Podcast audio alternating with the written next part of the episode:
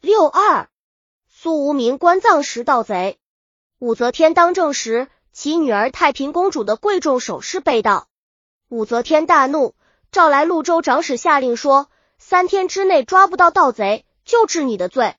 长史及其下属的各县更族、捕盗差役都十分害怕，但又没有一点办法，只好四处去寻找线索。几个差役在路上遇见湖州别驾苏无名。就请他一起到县里去帮助破案。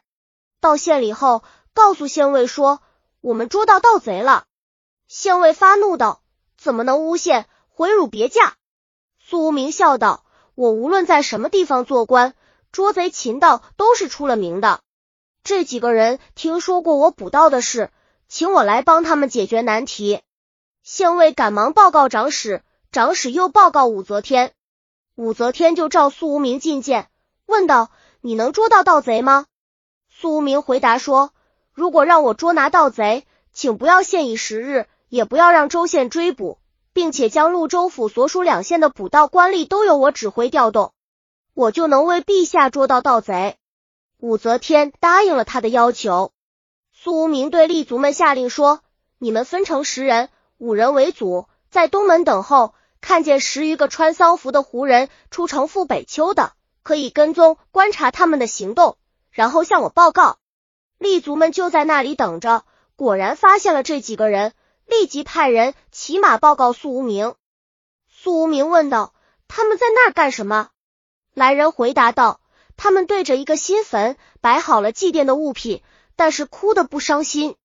祭奠完毕，他们绕着坟墓走几圈，相互看着发笑。”苏无名高兴的说：“这下可以抓到强盗了。”就派人将这些胡人全部捉来，挖开坟墓，打开棺材一看，里面果然是太平公主丢失的珠宝首饰。武则天问道：“你是靠什么计谋抓到这些盗贼？”苏无名说：“也没有什么特别的办法，只是善于识别盗贼而已。我来京城那天，正遇见这几个胡人出城送殡，我一见即知道他们是盗贼，但不知道他们将棺材里到何处。”今天是扫墓的日子，我想他们一定会出城，找到他们所去的地方，就会找到那个假墓。盗贼们祭奠的时候，虽然哭，但不悲衰，这就知道他们埋葬的不是人。他们绕墓一圈后相视而笑，是庆幸公墓没有损伤。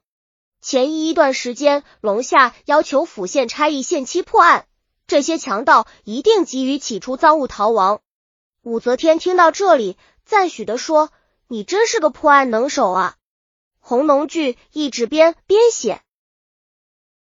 本集已经播放完了，喜欢的话记得订阅专辑，关注主播主页，更多作品在等你哦。